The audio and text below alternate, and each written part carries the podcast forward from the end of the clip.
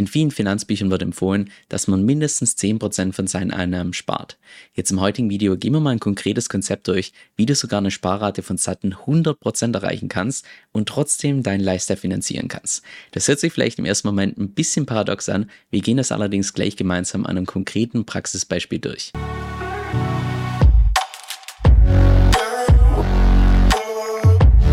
Inspiriert wurde das heutige Video von Alex bei uns aus dem Membership, der nahezu eins zu eins das gleiche seit Dezember 2022 durchführt, mittlerweile auch sehr erfolgreich würde ich sagen und auch jeden einzelnen Monat seine privaten Daten bei uns auf dem Discord-Server entsprechend teilt.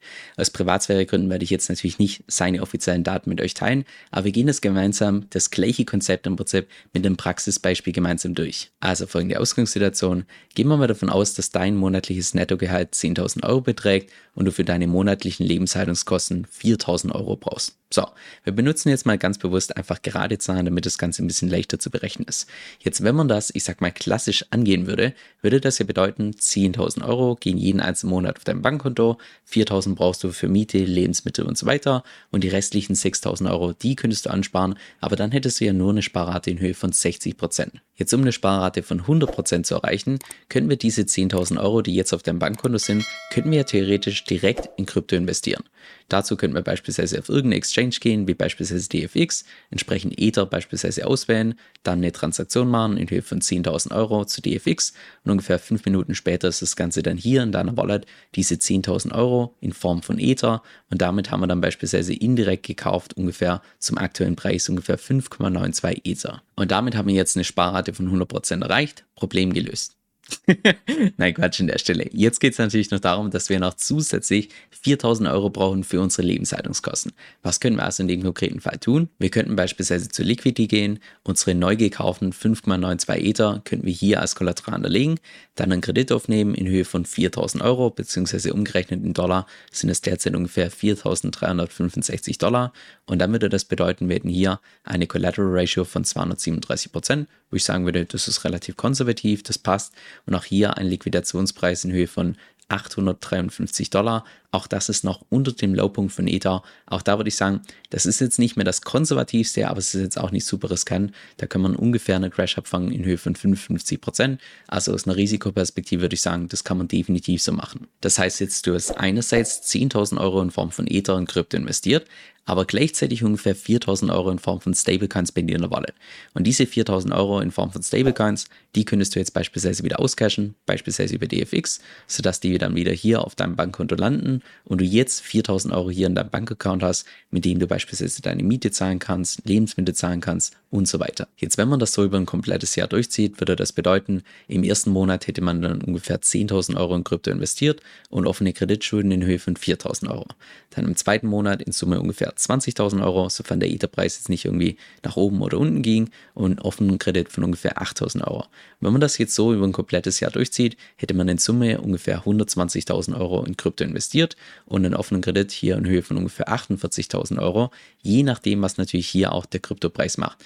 Wenn jetzt beispielsweise Ether, ich sag mal, wenn man das in der aktuellen Marktphase macht, wo wir eher im Bärmarkt sind, da könnte man vielleicht davon ausgehen, dass der Etherpreis in Safe sogar eher angestiegen ist. Das heißt, dass hier das Kollateral mittlerweile deutlich mehr wert ist. Genauso auch, wenn man das beispielsweise in einer eher etwas ungünstigen Marktlage macht, wie beispielsweise rund um den, ja, um den Peak oder im Bullrun, dann könnte es auch sein, dass hier der Kollateralwert natürlich nach unten gegangen ist. Wenn man das mit Liquidity macht oder auch einem anderen klassischen Borrowing-Protokoll, hat man natürlich trotzdem das Liquidationsrisiko. Und zwar dann, wenn natürlich der Etherpreis stark fällt und dann dieser Kredit nicht mehr ausreichend überversichert ist. Der Worst Case wäre also der, dass man hier die Differenz verliert zwischen Kollateral und Kredit.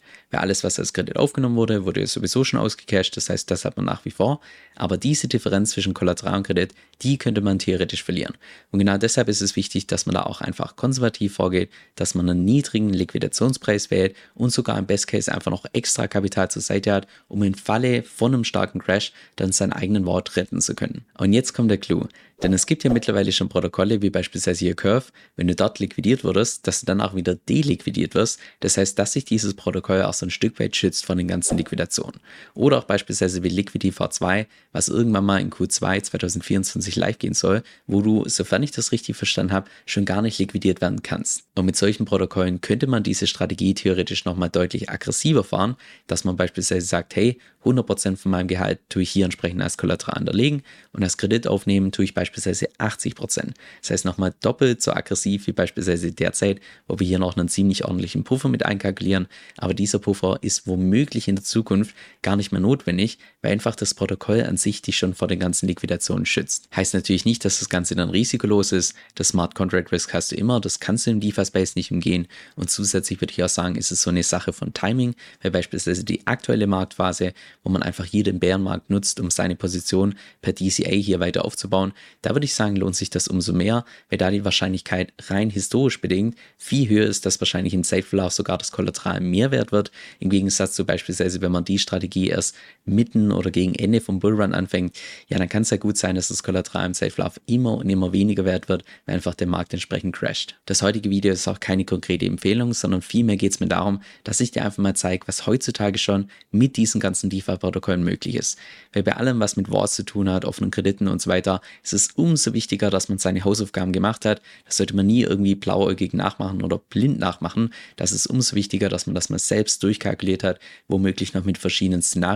Aber wenn man seine Hausaufgaben entsprechend gemacht hat, denke ich persönlich, dass es eine ziemlich coole Strategie ist, um einerseits hier per DCA seine, ja, seine Crypto-Exposure entsprechend aufzubauen, insbesondere während dem Bärenmarkt und gleichzeitig natürlich noch zusätzlich für seinen Lebensalltag, für seine Lebenshaltungskosten entsprechend aufzukommen. Ich weiß noch ganz zu Beginn von meiner YouTube-Journey, dass ich da regelmäßig mein eigenes Portfolio geteilt habe. Nur hat das eben zu dem Problem geführt, dass es vielleicht zu dem Zeitpunkt, wo ich das Video veröffentlicht habe, noch aktuell war, aber kurze Zeit später schon einfach nicht mehr. Und genau deshalb habe ich auch entschlossen, dass ich solche Inhalte nicht mehr öffentlich auf YouTube teile, sondern dort eigentlich primär nur noch Inhalte, die möglichst zeitlos sind. Stattdessen findest du mein Portfolio in jedem einzelnen von meinen Newslettern, bis auf die Nachkommastelle genau. Da teile ich auch beispielsweise meine eigenen Strategien, meine strategische Überlegung, sodass du zu jedem Zeitpunkt ganz genau weißt, wie ich beispielsweise aufgestellt bin. Jetzt, falls du meine Portfolio-Updates ebenfalls bekommen möchtest, kannst du dich gratis auf meiner Homepage eintragen unter kevinsoe.com, also K-E-V-I-N S-O-E-L-L.com. Dort einfach gratis eintragen und dann bekommst du ein bis zweimal pro Woche ein Update, wie es bei mir im Portfolio derzeit ausschaut.